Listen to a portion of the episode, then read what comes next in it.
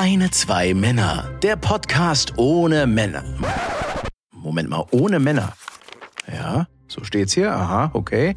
Ja, wenn ihr meint, also das letzte Mal, als ich geguckt habe, da war ich noch ein Mann. Aber gut, euer Podcast, euer Shitstorm, mir egal. Ich spreche das hier nur kurz ein und dann gehe ich einfach wieder. Also, keine zwei Männer. Der Podcast ohne Männer. Heute ganz besonders ohne Thomas Müller.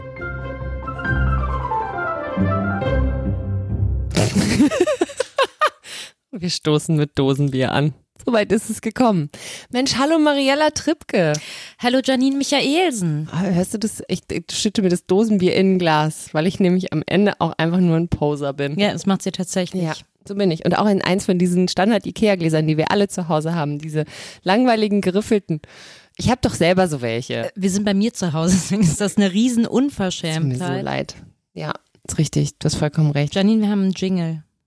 Hast du es gerade gehört, Nein. wie schön es war? Hast du nicht gehört, wie schön Jan van Weide, unser lieber Freund Jan van Weide, uns ähm, äh, in, in dieses neue Hörerlebnis geschickt hat? Ich habe es gerade nicht gehört, aber ich habe es natürlich eine Million Mal vorher gehört, ja, weil ich es so schön Du warst dabei, als es auf, ich höre es jede Nacht zum Einschlafen, nur das Jingle. Manchmal bitte ich Jan, mich anzurufen, um den Text ähm, zu sprechen. Ähm, ja, ist es nicht toll? Ist es nicht toll, dass wir das nach all der Zeit geschafft haben? Es ist nicht Hartmut Engler, das muss man sagen, aber ähm, Aber nah dran. aber es ist aber ziemlich nah dran. Emotional ziemlich nah dran, für mich zumindest. Nicht nur das, ne? Wir haben ein neues Cover. Wir haben einen neuen Rhythmus, also nicht im Leben, ich zumindest nicht, aber Wir äh, haben eine Produktionsfirma. es ist total, also als wäre das unser Job.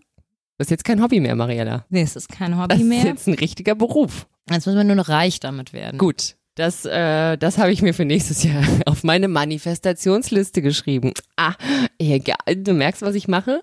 Professionell, wie ich das in der Moderatorenschule bei Frank Elstner nicht gelernt habe, tease ich jetzt schon mit kleinen Hints, Bits und Pieces auf das Thema der heutigen Sendung an.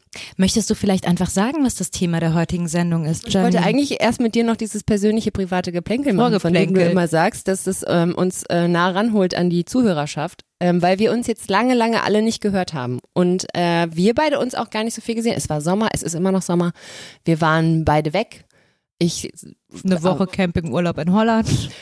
ja, und ich war auch weg, nicht in Holland. Und äh, da ist ja auch, also bei mir tatsächlich einfach gar nichts passiert. ich habe ähm, diesen Sommer größtenteils äh, selbst gewählt in maximaler Isolation verbracht, weil ich gemerkt habe, dass ich anscheinend durch die zwei Jahre Corona wirklich so eine kleine ähm, Sozialstörung entwickelt habe.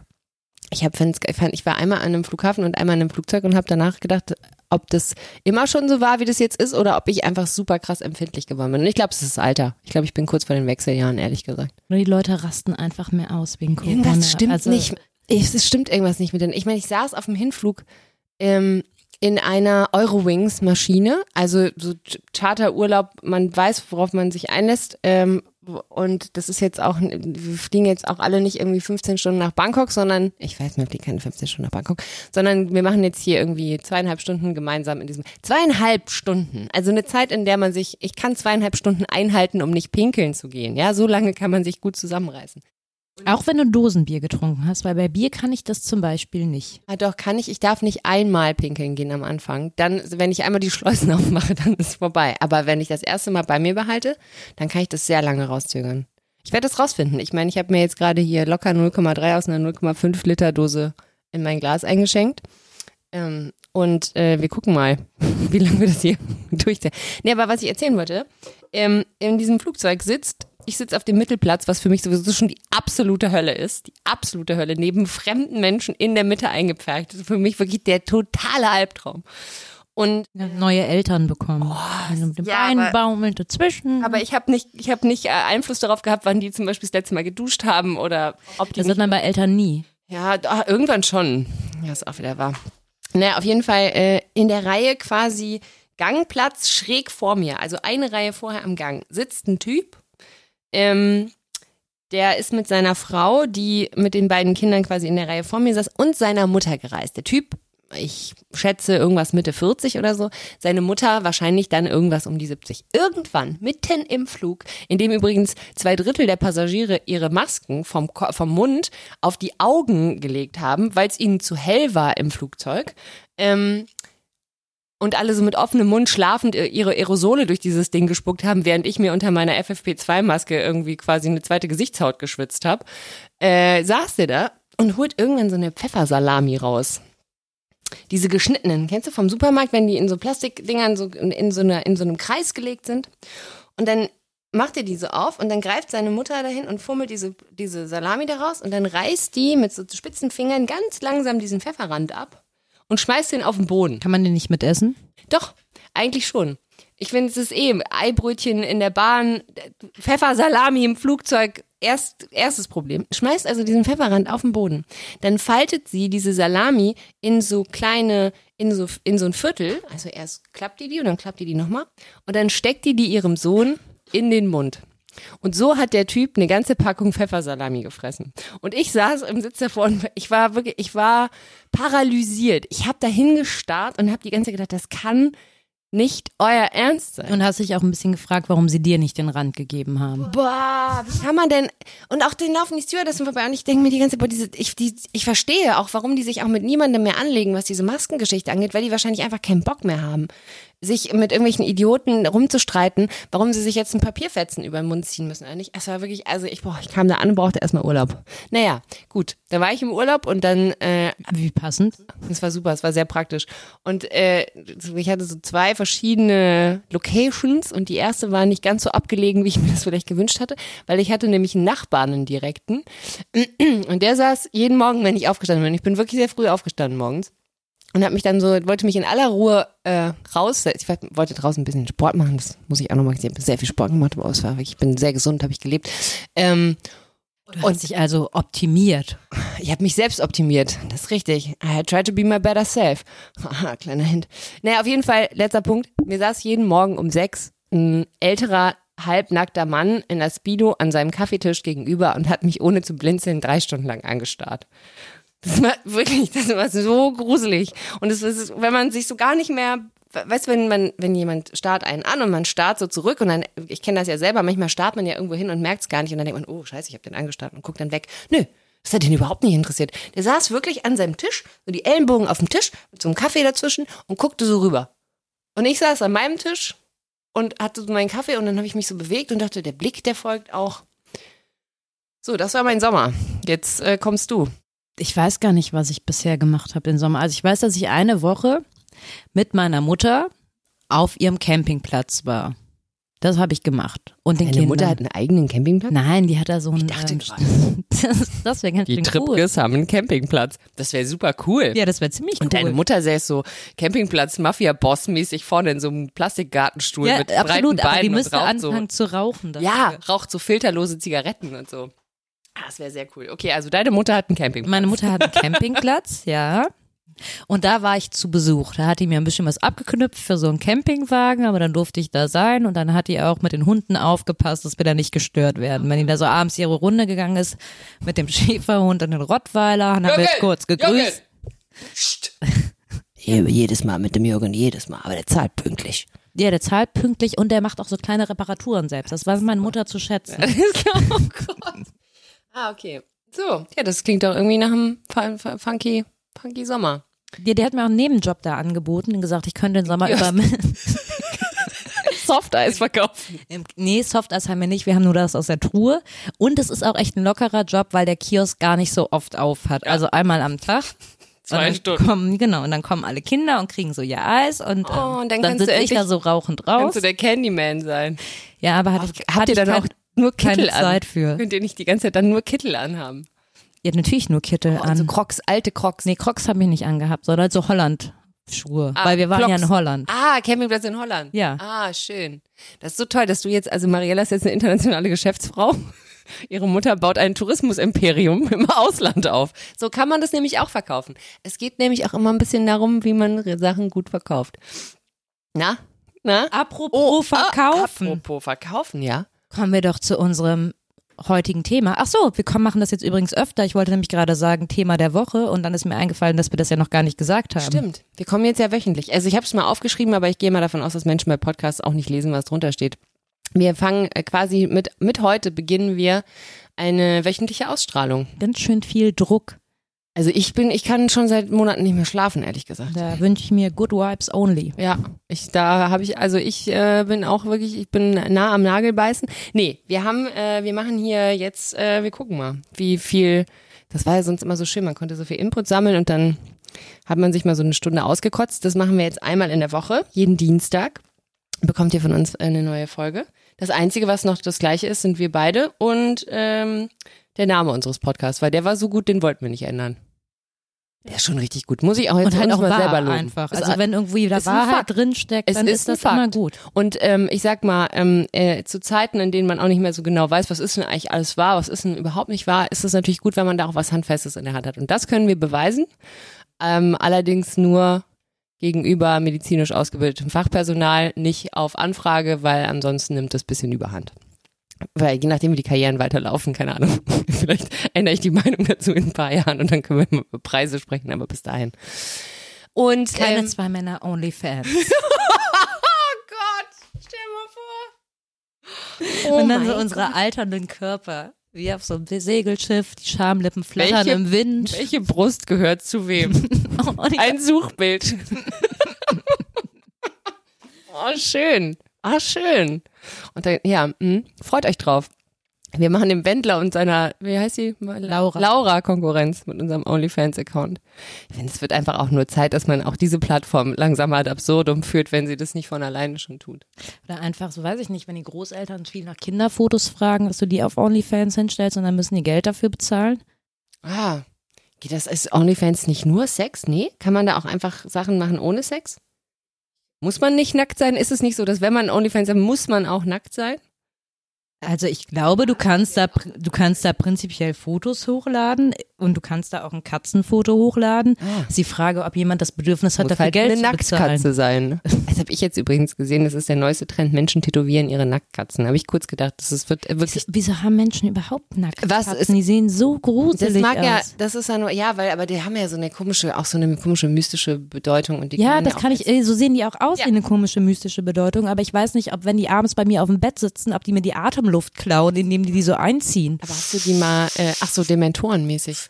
Ja, oder wie bei dem? Stephen King Film Die Katze, wo die wiederum den kleinen Gnom tötet, der wiederum den kleinen Mädchen die Luft klauen will.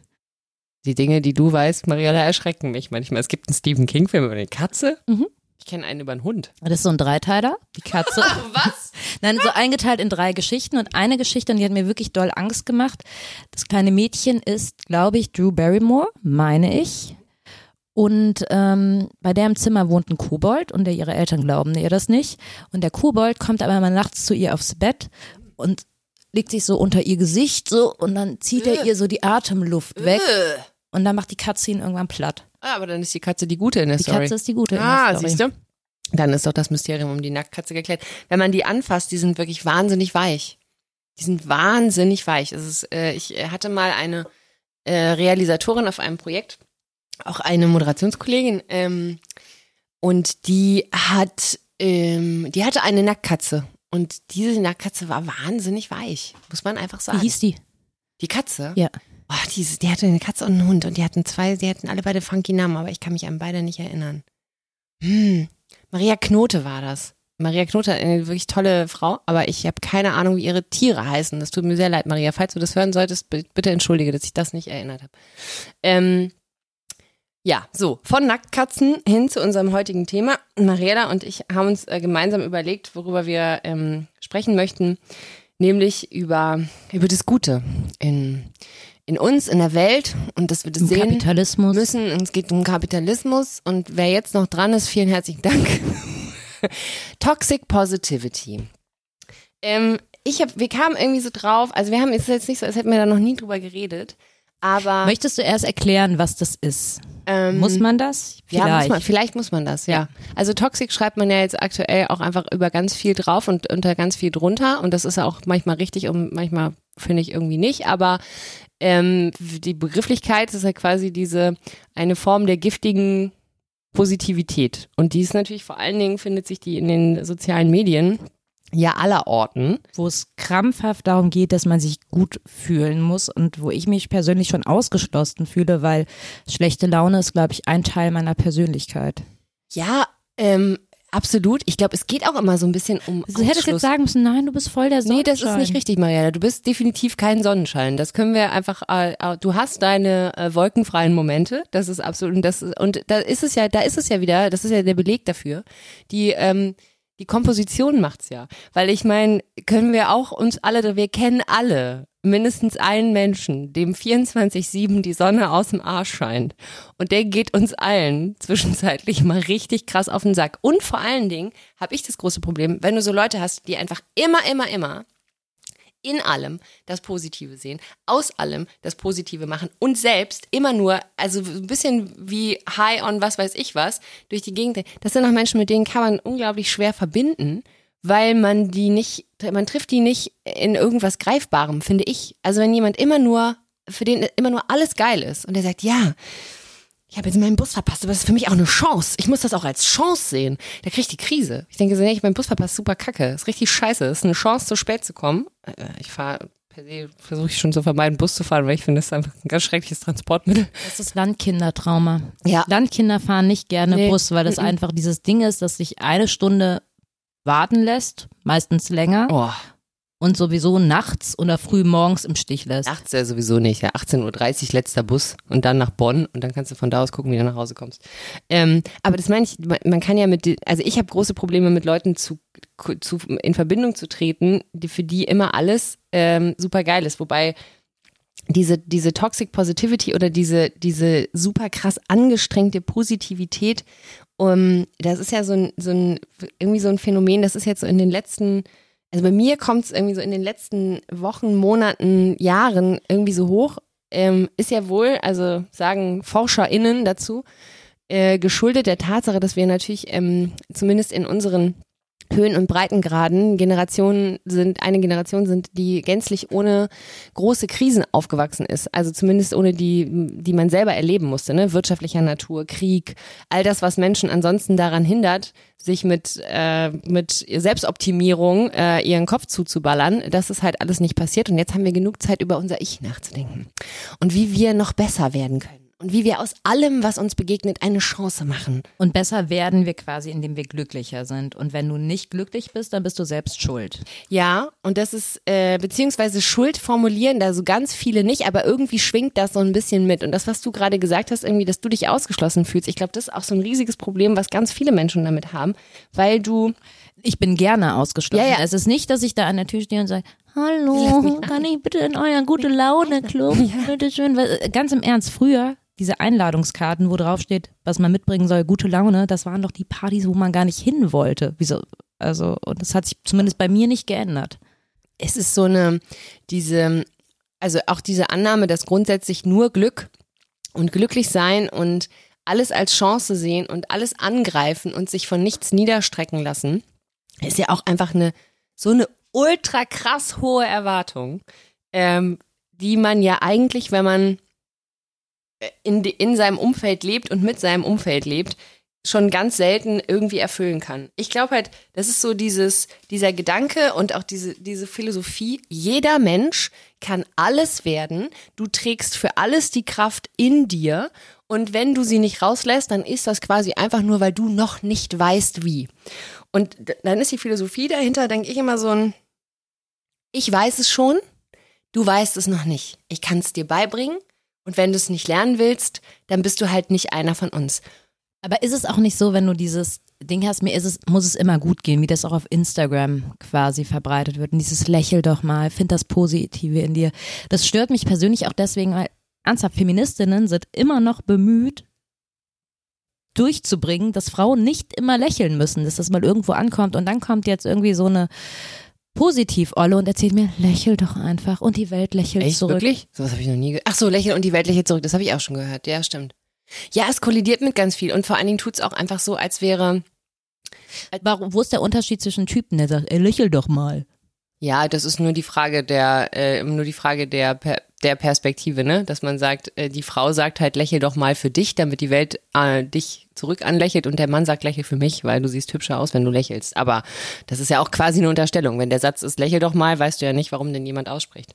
Aber ich finde diese. Ja, aber er sagt beides aus, lächel doch, selbst wenn dir nicht danach ist. Ja, und gleichzeitig ist es irgendwie so, springen dann diese ganzen Begriffe darum, Achtsamkeit und der, der ganze, dieses ganze Ich, also Aber Achtsamkeit sagt ja aus, das hatte ich auch mal. Ich habe auch mal ähm, eine, auch mal eine, eine Therapeutin. ich hatte die, eine Woche eine, Achtsamkeit. mit ja, aber Fieber. eine Therapeutin und da ist Achtsamkeit ja zumindest in den 2000er, 2010er Jahren war Achtsamkeit in der Therapie, glaube ich, ein großes Ding. Und da war unter anderem, dass du auch deine Gefühle gar nicht so ernst nehmen sollst. Also doch schon, aber dass man erstmal sagen muss, okay, das ist jetzt ein Gefühl, das kann mir jetzt erstmal nichts und das geht wieder vorbei. dem nicht die größte Bedeutung geben, meinst du? Ja, Genau. das definiert mich nicht. Das finde ich als Gedanken nicht verkehrt. Also ich meine, das ist ja das ist ja das Blöde daran, dass ja all diese Begriffe, ne, Glück, Achtsamkeit, Zufriedenheit, ähm, so das ist ja, das sind ja per se alles total gute Sachen. So ich, ich bin ja finde es ja gut, wenn man gut mit sich umgeht, wenn man gut auf sich achtet. Es geht ja immer um die Auslegung. Und ich habe so das Gefühl, das, was ich gerade meinte, dieses Wort toxisch, ne? Toxisch steht mittlerweile über allem drüber. Toxische Freundschaften, toxische Beziehungen. Und ich will überhaupt nicht in Abrede stellen, dass es das alles gibt. Es gibt unfassbar viele toxische Beziehungen zwischen Menschen äh, auf professioneller und privater Ebene. Aber was ich irgendwie so das Gefühl habe, ist, was das Risiko ist, ist, dass man ähm, in dem Moment, in dem man mit jemandem nicht so gut kann, indem der was in einem triggert oder die, ähm, indem man in eine Konfliktsituation gerät oder sonst irgendwas, ganz schnell vermeiden kann, in einen Konflikt, in einen Austausch und in eine Lösung zu gehen, weil man sich hinstellt und sagt, du bist für mich nicht gut, ich, ich weise dich hier quasi ab. Ich, bege, ich begebe mich also automatisch immer nur in einen Raum, in dem ich umgehe mit Menschen, die so denken wie ich und die so drauf sind wie ich und bewege mich nur noch in dieser Bubble. Und dann rennen die ja alle in der Gegend rum und, ähm, und posten die ganze Zeit dieses Erkenne dich selbst. Erkenne dich selbst, sagte schon Sokrates, ist ein Sokrates-Zitat. Und benutzen das als Basis dafür zu sagen, der Blick auf mich und ich bleibe hier bei mir und ich gucke auf mich. Und welcher Mensch hat sich jemals weiterentwickelt, wenn er sich nur auf sich konzentriert hat? Und da habe ich äh, so eine schöne Doku gesehen, wo eine, ähm, weil das mit Sokrates weiß ich natürlich nicht selber, das musste mir eine kluge Frau erklären, ähm, wo dieser Satz in Kontext gestellt wird. Also Erkenne dich selbst, hat er gesagt. Das wird super oft benutzt, auch in dieser ganzen, ähm, in dieser ganzen äh, po- positive Lebensangänge und diese ganzen Geschichten, die sich da auch als Coaching-Industrie drum aufziehen. Leute, die einfach Siehste? Äh, und deswegen Kapitalismus. ja, absolut. Es ist ein, du würdest das nicht machen, wenn es damit kein Geld zu verdienen gäbe.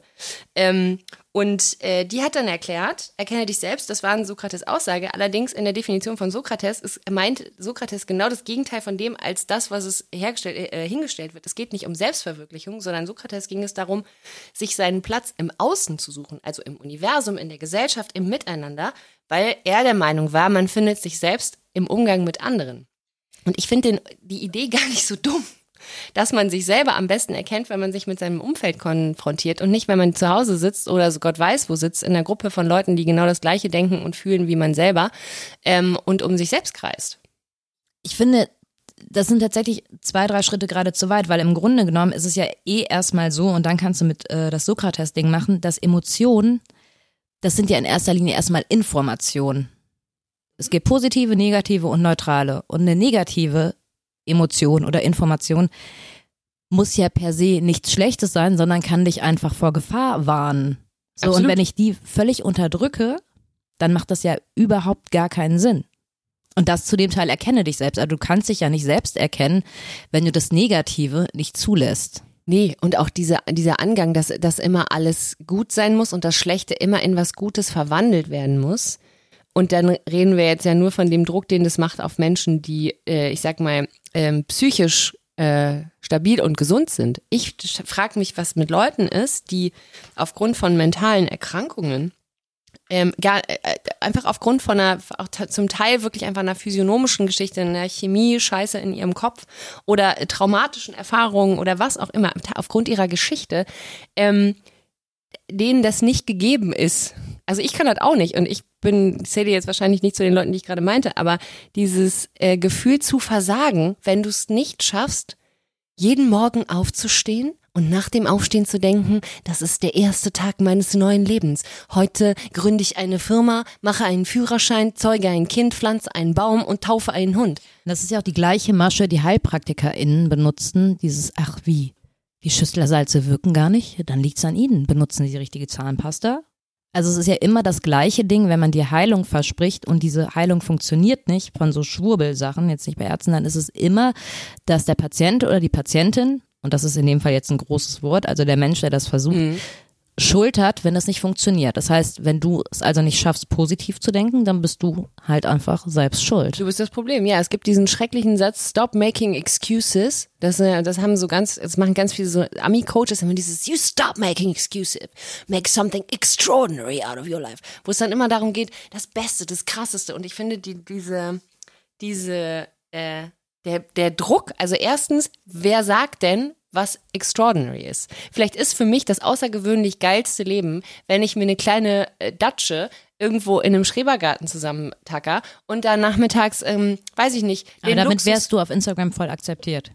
auf Instagram, ja, wahrscheinlich. Allerdings nur, wenn ich zwischendrin auch noch mit meinem ausgebauten Van und meinem, ähm, meinem super handsome looking Surfer Boyfriend irgendwie noch eine kleine äh, Tour durch Europa mache und ähm, zeige, wo ich meine Portuguese Pottery kaufe. Was man ja auch nicht vergessen darf, ist, dass dieses ganze dieses ganze, oh, ich lebe einfach mein Leben, ich gehe einfach raus und ich lasse euch teilhaben, ich nehme euch mit und ich packe jeden Tag an und so.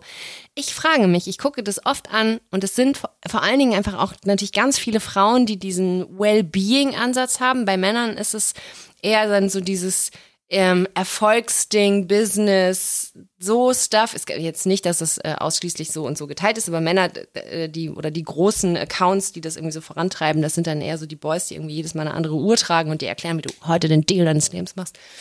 Ähm, und ich frage mich bei den, bei diesen, ah ja, und jetzt fahren wir hier mit unserem Bus einfach mal los und schauen, wo es uns hinbringt. Wer zahlt das denn?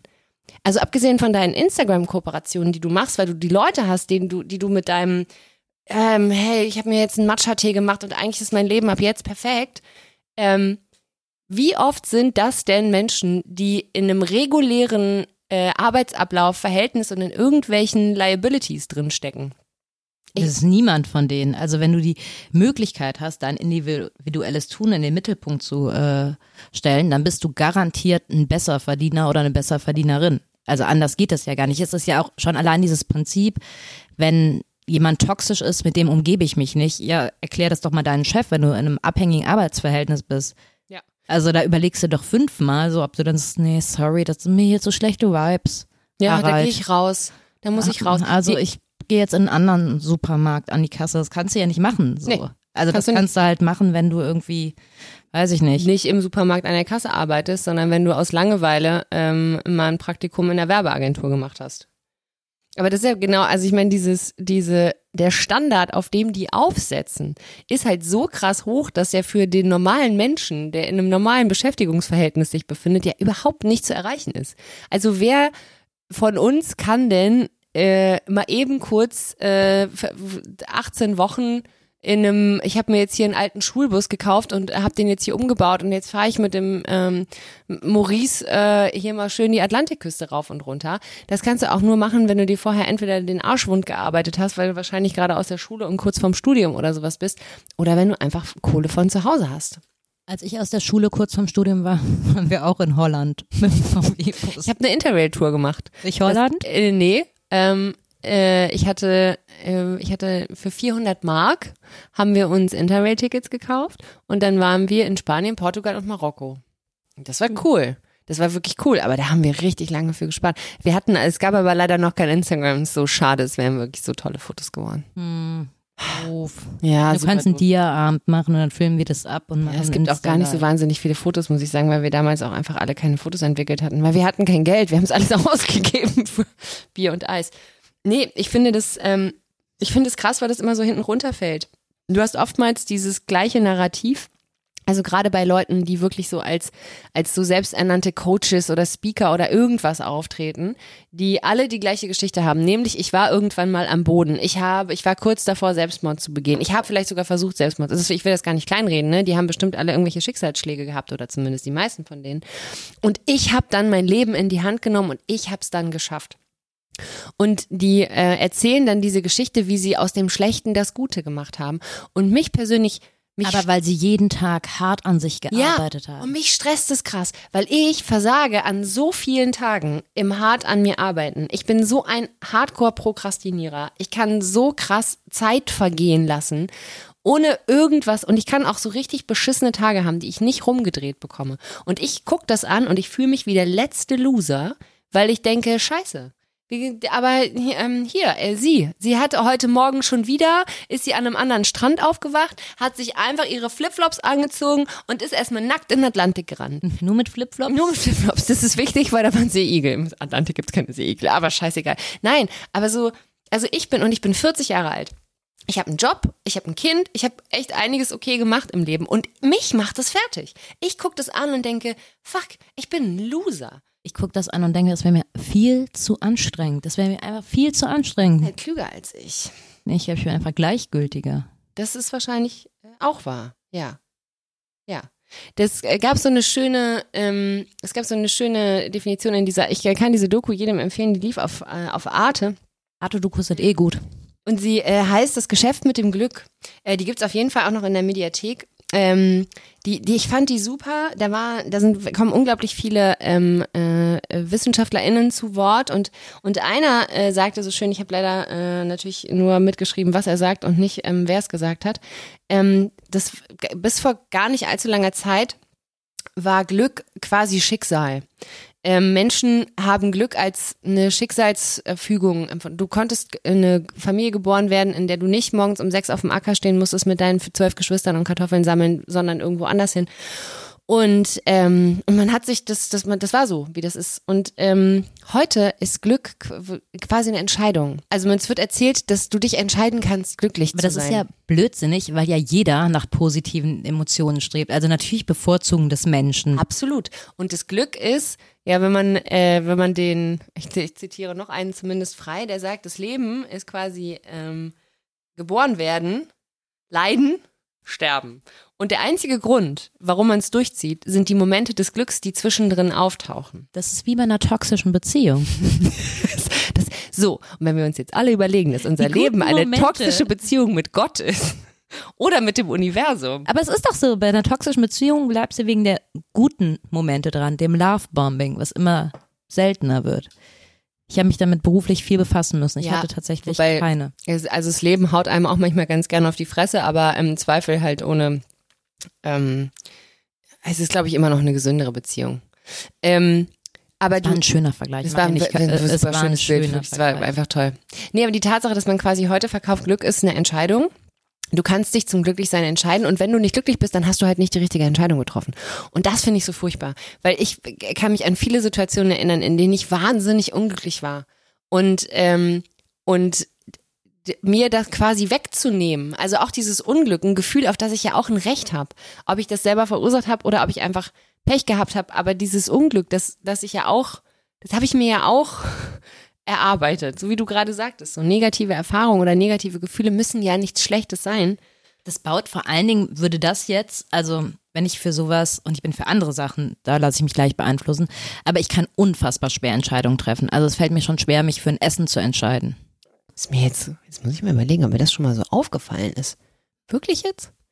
Naja, um jetzt mal an Chiffren zu reden, überleg dir, was ich dir heute erzählt habe, was passiert ist. Thema Nachricht Ach so, und ja, wie, ja. wie lange ich da Ah ja, ja, okay. Ja, ja, bei gut. sowas, Nee, stimmt, weil stimmt, ich du dann hast immer denke. Ja. oh nein, ja, du hast vielleicht Sorge, was falsch zu bereuen. machen. Ja, ja, ja, ja, okay. Also auch bei zwischenmenschlichen Geschichten, Konfrontationen zu Sorge, was falsch zu machen. Nee, nee, stimmt. Nee, du hast recht. Ich habe jetzt gerade überlegt, ob ich schon mal zwei Stunden vor dir gesessen habe, wenn wir im Restaurant waren, weil du nicht wusstest, ob du Carbonara oder Calabrese machst.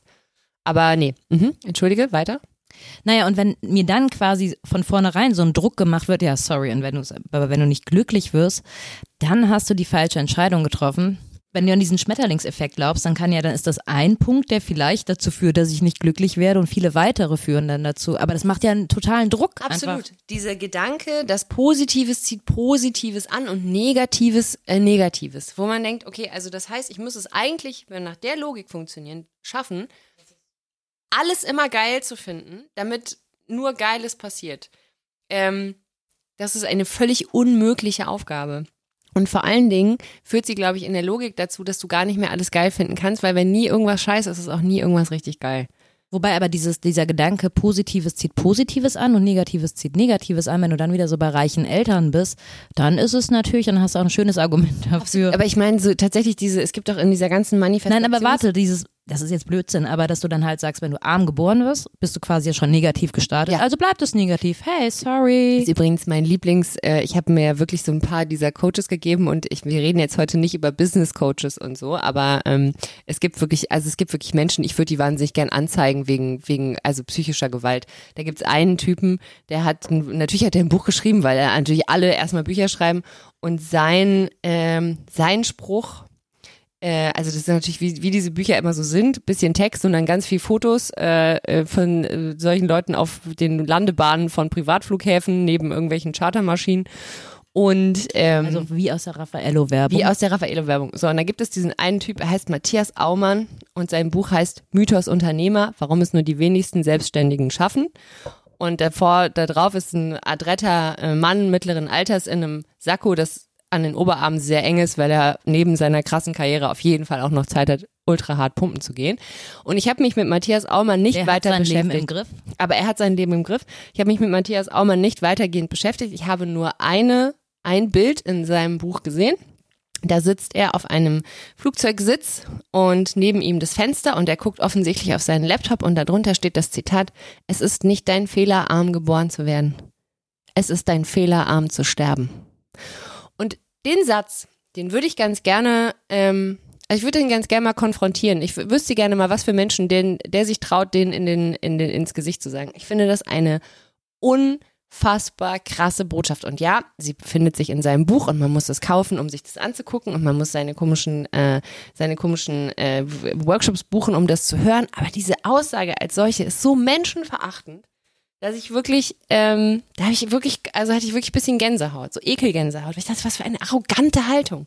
Wie kannst du das denn sagen? Was ist denn mit dir nicht richtig? Ja, wir kennen diese Geschichten von diesem einen Kind, das es geschafft hat aus den Slums und heute bist du Cristiano Ronaldo und hast deinem Vater ein Haus gekauft. Aber die ganzen Hunderttausende, Millionen, die das nicht schaffen, weil sie aus diesen Verhältnissen nicht rauskommen. Und es ist nicht ihre Schuld. Es ist nur dieser eine, an dem man sich immer so festhält und denkt, naja, sie, sie, wie er es gemacht hat. Und dann wird der als Galionsfigur genommen für, er hat sich halt fürs Glück entschieden.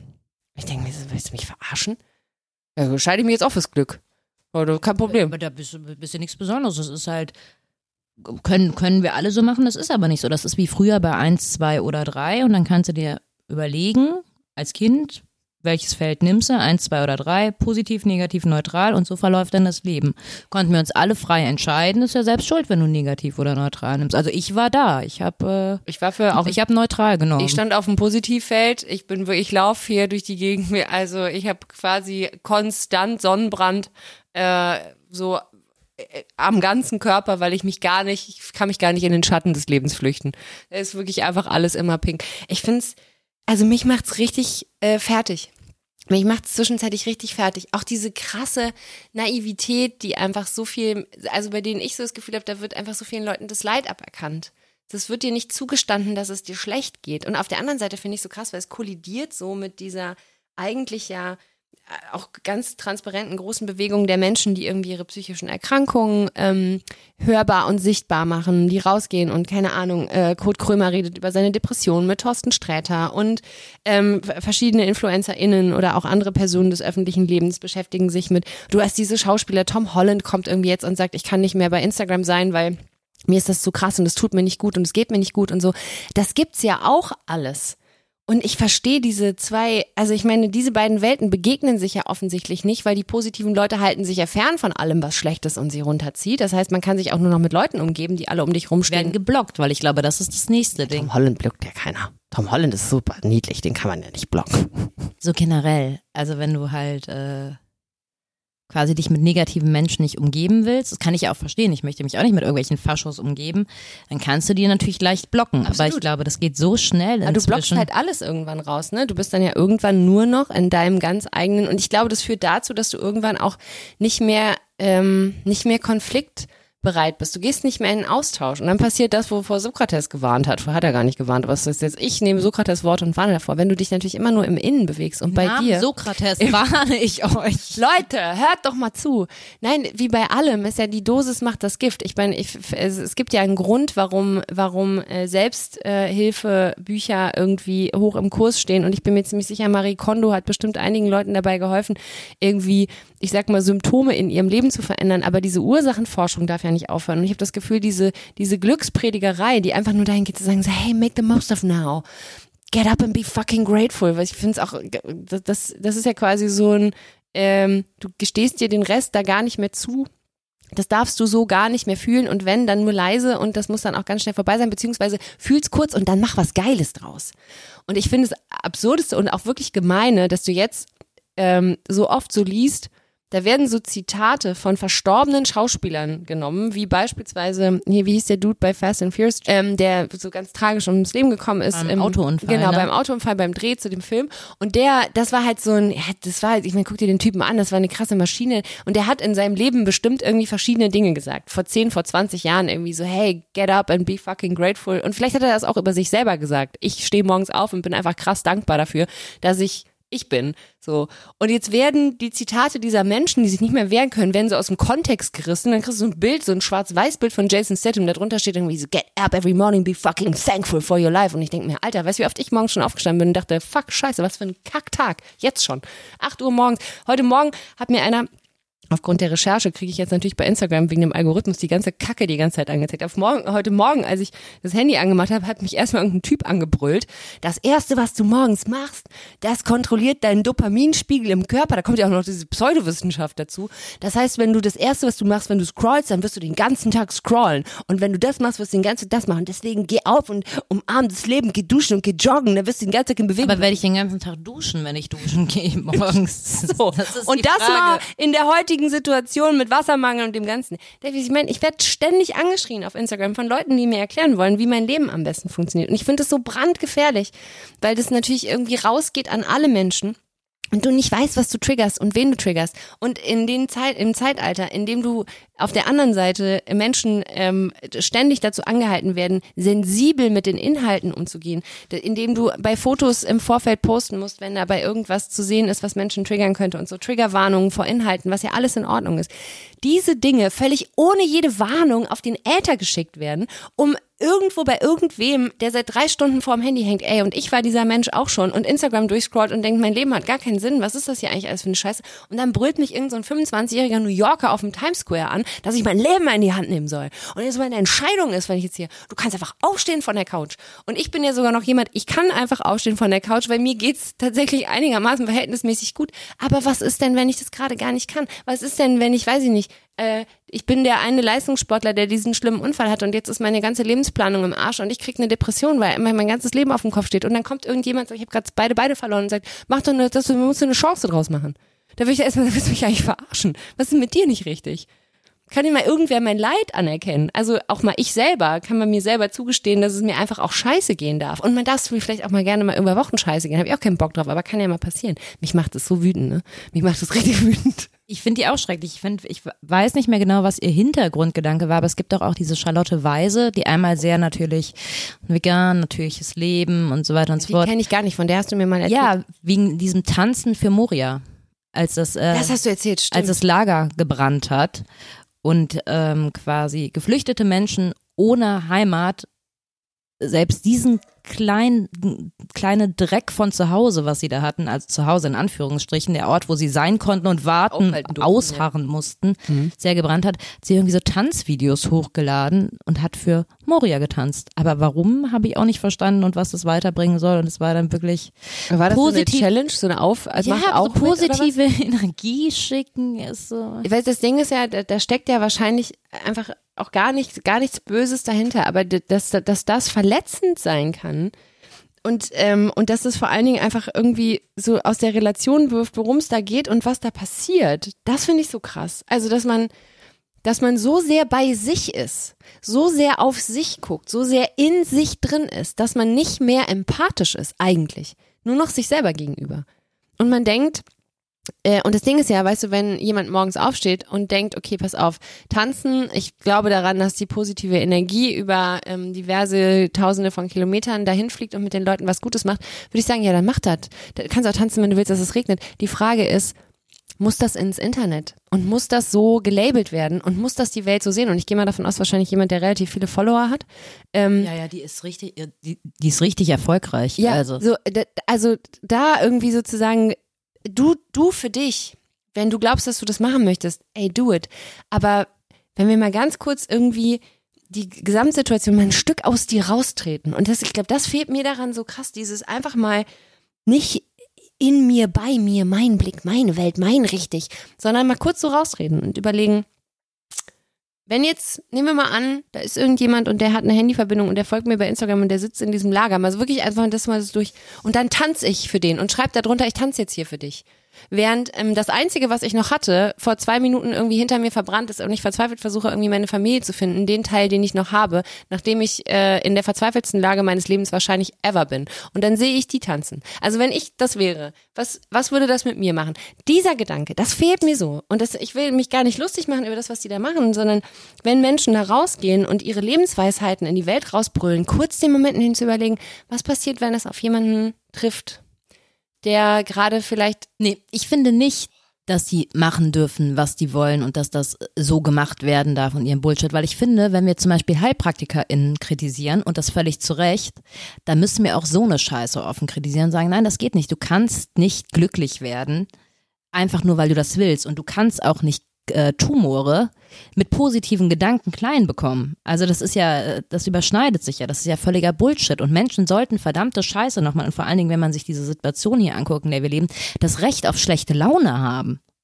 Ja, letzteres unterstreiche ich und alles andere, ich finde ja, das, da geht's ja immer darum, irgendwie, hey, wenn du es bei all dem in deinem Kampf gegen, äh, gegen eine Tumorerkrankung ähm, parallel es dir gut tut, wenn du irgendwo sitzt und merkst, okay, wenn jemand mit mir, keine Ahnung, irgendwelche körpertherapeutischen Arbeiten macht, wenn man diese Ebene mitspielt, Aber das ist ja was völlig anderes. Völlig. Aber dieses, äh, aber dieser, dies, das, was du, dieser Zwang, dieser Zwang und dieses Aberkennen ähm, von, von Alternativen und auch das quasi eigentlich dem Mensch so die Hälfte seines Menschseins nehmen. Wenn alles nur noch gut ist, dann sind wir ja nicht mehr vollständig. Also wenn in mir alles nur noch gut ist, fehlt mir ein Teil von mir. Und ich glaube auch ein wichtiger Teil, weil der balanciert schon so auch so ein bisschen aus. Bloß wenn ich überlege, wann ging es mir richtig, richtig gut, wann ging es mir richtig, wann war ich richtig, richtig glücklich, das hat sich wahrscheinlich nur deswegen auch so krass angefühlt, weil es mir auch schon richtig, richtig scheiße ging. Und weil ich weiß, wie beschissen es ist, wenn es einem so scheiße geht, dass man nicht mehr weiß, wie man heute durch den Tag Da, tanzt. da habe ich dann auch einen Kalenderspruch für dich. Bitte. Für einen Regenbogen braucht man Regen und Sonnenschein. So, So. nimm das. Und ich finde aber auch, und das muss man nochmal dazu sagen, auch bei Instagram dieses Ganze dann, äh, dass du deinen Körper immer schön finden musst. Ich möchte mich bitte auch beklagen dürfen, wenn mir meine Brüste nicht mehr gefallen, weil die einfach zwei Schwangerschaften durchhaben oder wenn ich finde, dass ich Pickel habe oder sonst was, dann möchte ich darüber auch schimpfen dürfen. Ja, Wenn ich mich selbst nicht liebe, dann darf ich doch am lautesten sagen, und wenn das nur tageweise ist, ich Mhm. liebe ja auch meinen Partner nicht jeden Tag gleich, na, heute mag ich mich gar nicht, heute liebe ich Mhm. meinen Körper nicht, dann habe ich doch das absolute Recht dazu, das zu empfinden. Da muss mir doch nicht so eine Instagram-Uschi sagen, nee, also sorry, Du musst wie dich selber du denn lieben. über dich? Ja, Mhm. so wie ich das für richtig halte. Also ich bin ja grundsätzlich dafür, dass wir uns quasi, dass wir uns schon auch bewusst sind, dass wir alles, was wir über uns sagen, auch hören. Ich glaube, das macht schon auch einen Ja, Unterschied. aber das ist ja dann was zwischen mir und mir. Ja, exakt. Und ich glaube, so wenn, wenn jemand, also bemerke ich jetzt beispielsweise irgendwie auch, wenn ich dann, meine Tochter kommt jetzt so ins Teenie-Alter und wenn so die Mädels dann so abhängen und so, dass ich schon denke so, ähm, ich habe das Gefühl, die, die gehen anders mit sich um und haben eine ganz andere Akzeptanz ihrem Körper gegenüber, weil sie, weil sie viel mehr in sich selbst entwickeln dürfen, wie sie sich finden. Und ich finde es für mich total wichtig zu wissen, ich höre das alles und das macht schon auch was mit mir, wenn ich scheiße mit mir rede und gleichzeitig manchmal rede ich halt scheiße mit mir, weil manchmal bin ich einfach scheiße. Und, ähm, und mir das quasi abzuerkennen oder mir zu sagen, dass ich mir Schlechtes tue damit. Also eigentlich konstant einem vorzugeben, wie man umgehen muss mit sich selbst, ähm, in der absurden Annahme, dass man dann ähm, die beste Version seiner selbst wird, weil das ist ja quasi das Endziel. Und auch dieses Label schön. Ne? Also wenn du quasi sagst, es muss immer alles schön sein, ich sage, wann zur Hölle hat, also unser Körper ist die krasseste Maschine ever. Ein Frauenkörper, also zumindest ein Körper von Menschen mit Uterus, noch mal ein bisschen krasser, ehrlich gesagt, weil der kann sogar noch mal neues Leben machen, ja.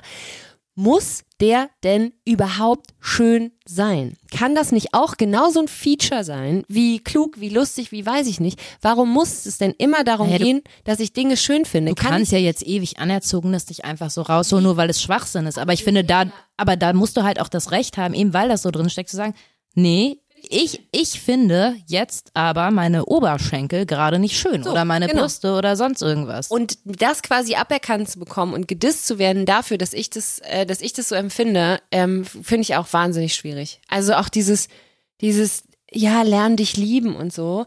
Na, das, das ist natürlich schon richtig. Natürlich darf man sich selbst nicht hassen. Natürlich muss man sich selber, aber man darf doch auch mit sich selber, also wenn ich alles an mir anstandslos geil finde, dann werde ich doch automatisch ein narzisstisches Arschloch. Das kann doch gar nicht anders gehen. Wenn ich mich selber nicht mehr in Frage stelle, wenn ich mich selber nicht mehr kritisiere, wenn ich mich selber nicht mehr kontrolliere, ob meine Art umzugehen mit Menschen, mit Themen irgendwie cool ist und feststellen werde, dass sie manchmal nicht cool ist, weil jeder Mensch manchmal nicht cool ist, dann, äh, sondern immer nur davon ausgehe, ich bin eigentlich die Krone der, die Krone der Schöpfung und ich bin die beste Version meiner selbst, dann bin ich einfach ein Narzisst. Da, am Ende des Tages bin ich dann, meiner Meinung nach, das Nonplusultra. Und alle Menschen, die mir nicht zustimmen, sind toxische Wichser, können sich mal verpissen. Also So umgebe ich Good Vibes only, Ja. good vibes only. und dann setze ich mich mit meinem Diabolo irgendwo an den Strand ähm, und äh, bringe anderen Leuten eine Slackline bei. Nein, aber ich finde, das ist Ist ein Diabolo nicht das, was du so in die ja, Luft wirfst? ja, ein Diabolo ist dieses Ding. Das mache ich dann. Gott, Ferienbetreuung von der Kirche. Nein, aber am Ende, also klar, natürlich ist das jetzt sehr verkürzt und ein bisschen polemisch von mir dargestellt, dies, das, Ananas. Aber der Moment, wo du aufhörst, dich selber auch mal kritisch zu sehen, dich selber auch mal Kacke zu finden, dich selber vielleicht auch mal abzustrafen dafür, dass du ein Arschloch warst. Und da geht's jetzt nicht darum, dass du dir 15 Jahre oder lang du einfach anderen beweist, dass du ein menschliches Wesen bist, weil du gerade mit dir haderst. Ja. So. Äh, und das finde ich, das ist halt eben das Absurde. Auf der einen Seite wird das so krass gefeiert und auf der anderen Seite wird's aber auch so hart verpönt. Und das sind zwei Strömungen, die, die aktuell so parallel existieren. Und ich bin, ich bin, und die eine fuckt mich krass ab. Wirklich. Und ich werde auf ewig mich dafür Und hassen. die andere, welche kann sich in einem Faustkampf auf dich verlassen? Ja, also für Positivity. Ne? Ich bin, ich bin halt die beste Version meiner selbst. Make, every, make the most of every day. I mean, I'm so fucking blessed. Just. Nee, ich finde, ähm, ich finde, was habe ich, was war denn das andere, was ich gesagt habe? Nee, ich finde diese, Diese Konzentration auf die Schwäche, auf das Marginalisierte. ich finde es, nee, ich finde es okay, einfach, einfach, äh, und das muss man auch nicht überbordend krass machen. Ich finde es voll okay, Schwächen einzugestehen. Das finde ich fein. Also ich habe da kein Problem mit. Auch Fehler zu machen und dazu zu stehen, das muss man irgendwie lernen und das tut irgendwie gut, wenn man das kann. Ähm, da bin ich total fein mit. Und auch zu sagen, so, ich bin auch manchmal einfach echt ein, äh, ich habe auch Tage, da habe ich einfach krass versagt, habe ich gar nichts aus dem Tag gemacht. Nichts. Gar nichts. Ich habe nichts gemacht, nichts Produktives. Ich habe geatmet. Ich habe Sauerstoff in CO2 verwandelt. Das war meine Leistung heute. Und äh, da, allein das ist auch, kann auch Und du warst bestimmt mal auf der Toilette. so, und ich will so. Ich bin quasi hast eine Stufe besser als ein Verdauung Baum, weil ich habe. Verdauung und Atmung.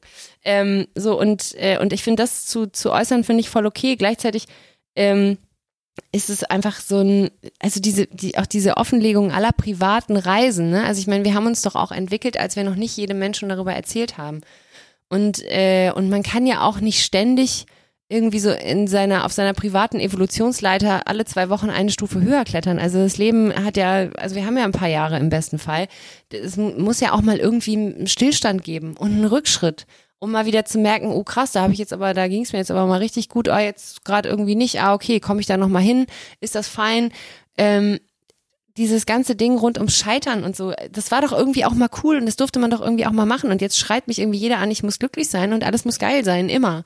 Und ich darf nicht mehr an gestern denken. Ich habe heute so einen Typen äh, da gefunden, der mir erklärt hat, ich soll einfach immer so tun, als gäbe es meine Vergangenheit nicht. So, du fängst, heute ist dein Aber Tag. weiß das innere Kind davon, da- von dieser Das Gegenbewegung? wirklich, nee, das innere Kind ist gerade draußen am Spielplatz, das hat heute keine Zeit. Aber Das denkt jetzt positiv, der das innere kommt, Kind. der kommt wirklich, da kommt jemand und sagt, du hast deine Vergangenheit. Und ich sage, wenn du mich meiner Geschichte beraubst, wer bin ich denn dann?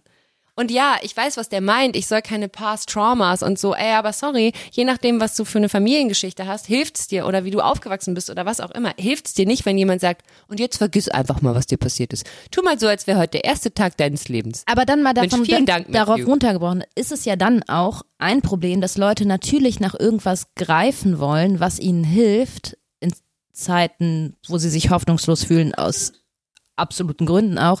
Und wenn dann aber zum Beispiel Therapeuten und Therapeutinnen ausreichend zur Verfügung stehen würden, auch für Patienten der Menschen? Krankenkasse, Mhm. dann müsstest du diese Scheiße ja gar nicht haben. Es ist ja immer dieses, dieses nach irgendwas greifen, wenn du merkst, du bekommst keine Hilfe. Ja, naja, also ich glaube, ich meine, deswegen glaube ich, ist wahrscheinlich, also dieser, dieser ganze Coaching-Markt, den es da gibt, ne, ist natürlich auch einfach, wie du sagst, ein Kapitalismus galore, das, das boomt wie die Hölle. Leute geben unfassbar viel Kohle aus. Es gibt Seminare, ich habe das irgendwie, da gab es einen Typen, Die anderen kaufen sich dann meinetwegen selbst noch dieses Buch Secondhand, lesen den Ja. Kram und denken aber dann auch, aber ich muss ja nur an mir arbeiten, Ja. dann schaffe ich das ja auch. Ja, und die lesen halt, also da gab es die Theorie, dass man diese Bücher liest, in denen ja vor allen Dingen, ah, wenn man ehrlich ist, auch ganz oft die, auf die gleichen Grund- und Glaubenssätze zurückgegriffen wird, was ja klar ist, weil so viele Lebensphilosophien gibt's dazu ja nicht. Man liest diese Bücher, weil man irgendwie das Gefühl hat, es ist machbar und, ähm, und weil man das Gefühl hat, ähm, ich, bin, äh, ich, ich bin nicht alleine. Es gibt ein Buch darüber, es gibt viele Menschen, die das kaufen, es geht nicht nur mir allein so. Und ich glaube, für ganz viele Situationen im Leben, wenn man kurz kann das ja auch total gut sein. Dann soll man das machen. Dann hat man 15 Euro ausgegeben für so ein Buch. Das ist aber auch eine Entscheidung, die ich treffe. Ich entscheide mich dazu, dieses Buch zu kaufen. Und dann lese ich das. Und, ähm, und gleichzeitig vollkommen richtig, die Menschen, die, ähm, die eigentlich Achtsamkeit, also im besten Sinne Achtsamkeit am meisten brauchen, denen das wirklich gut tun würde, die sind gar nicht in der Lebenslage, in der sie einen Zugang dazu haben. Wenn du jemand bist, der so ähm, aufge, aufgepumpt und aufgeladen und ruhelos, so anxious, wie man das nennt, ne? so, so wirklich so Anxiety-Patient bist. Und dann kommt jemand und sagt, meditier doch mal morgens eine Viertelstunde. Und theoretisch würde denen Meditieren morgens wahrscheinlich total gut tun. Aber wie sollen die denn einen Zugang zur Meditation finden? Das ist ja Quatsch. Das ist ja genau, also wenn du nicht keine Ruhe findest, dann setzt du dich nicht morgens von alleine eine Viertelstunde auf ein Kissen, bloß weil dir irgend so eine Instagram-Uschi erklärt hat, dass du dann, wenn du mal ordentlich durchgearbeitet hast, auf jeden Fall runterkommst. Je nachdem, wie du lebst, hast du auch gar nicht die Möglichkeit, diese Ruhe zu nehmen. Also wenn du jetzt zum Beispiel, angenommen, ich hätte eine Festanstellung, das heißt, ich würde die Kinder wegbringen und müsste dann morgens zu meinem Job und dann würde ich die Kinder nachmittags wieder abholen. Wenn ich von meinem Job komme, dann komme ich nach Hause, dann machen wir was zu essen, nach Haushalt, dann bringe ich die ins Bett und so. Dann hätte ich also abends Zeit zu meditieren. Morgens wäre ja schon gar nicht drin oder ich würde viel früher aufstehen und mich dann quasi selbst um Schlaf bringen. Also das ist ja auch, ja du musst ja in einer Situation sein, um das überhaupt machen zu können, Das in der ist- Da, realistischen. und da kommst du halt genau wieder an den Anfang zu sagen, Glück, also das Streben nach Glück und die Idee, dass Glück eine Entscheidung ist und dass du dafür was tun kannst, basiert in erster Linie auch auf dem Wohlstand. Es muss dir auf eine gewisse Art auch wirtschaftlich gut gehen, damit du dir überhaupt so eine Gedanken leisten kannst. Schlecht fühlen kannst du dich in allen anderen Situationen auch. Und die Tatsache, dass diese, dass diese toxische Glücksbombardierung und diese, dieses ganze Narrativ, was damit einhergeht, aber ja völlig ungefiltert auf alle einprasselt, auf jeden Menschen, der ein internetfähiges Handy hat, und das sind mittlerweile wahrscheinlich fast alle, finde ich saugefährlich. Mir fehlt, was du sagst, die Stimme der Vernunft da drin, die sagt, ey, wenn du heute versagt hast und wenn du heute schlechte Laune hast oder wenn du vielleicht auch seit zwei Wochen eine schlechte Laune hast oder wenn du seit drei Monaten traurig bist, dann ist das super schlimm und es wäre toll, wenn dir jemand helfen und es darf dir auch jemand helfen, aber dieses, es ist deine Schuld, weil du hast dich nicht fürs Glück entschieden, dieses Narrativ finde ich einfach furchtbar. Ich finde, wir sollten alle unsere schlechte Laune umarmen und unsere Motzigkeit und unsere Pampigkeit, weil die Leute, die uns lieb haben, wenn wir scheiße gelaunt sind, sind die Leute, die wirklich unsere Freunde sind. Wir sagen ähm, Julia Becker und ähm, Chris, wie heißt Chris mit Nachnamen? Ich weiß es gar nicht, aber auf jeden Fall Julias Freund Chris, die beiden machen ja Drinnies zusammen und die sagen am Anfang immer, ähm, ich hoffe, euch geht's gut und wenn nicht, ist auch okay. Ja. Ja. Rebecca ist einfach auch eine kluge Frau. Sie ist sehr weise. Ja, weise. Weise. Stimmt eigentlich, weise ist das richtigere Wort. Jetzt haben wir sogar hinten raus noch ein bisschen Lovebombing gemacht. Na guck. Na guck. Ähm, hey Mensch, das war doch äh, auf jeden Fall eine erste Folge. Die Bewertung, also eine erste neue Folge. Ne, ich weiß gar nicht, wie viele, 13. glaube ich oder so. Lucky 13. Ähm, das Gute ist, für Menschen, die es bis hierhin geschafft haben, äh, wir haben nicht nur ein Intro, wir haben sogar auch ein Outro. Und das kommt, nachdem wir Tschüss gesagt haben. Das sagt es das für das Recht auf schlechte Laune, das ist mir wirklich nochmal wichtig. So. Also mir persönlich. Bad Mood, Rules. Nicht immer, aber zwischendurch tut's auch mal ganz gut. In diesem Sinne, tschö. Tschüss. Das war Keine zwei Männer mit Mariella Trippke und Janine Michaelsen. Redaktion und Schnitt Kaleidos 4. Keine zwei Männer ist eine Produktion der Panther Sounds.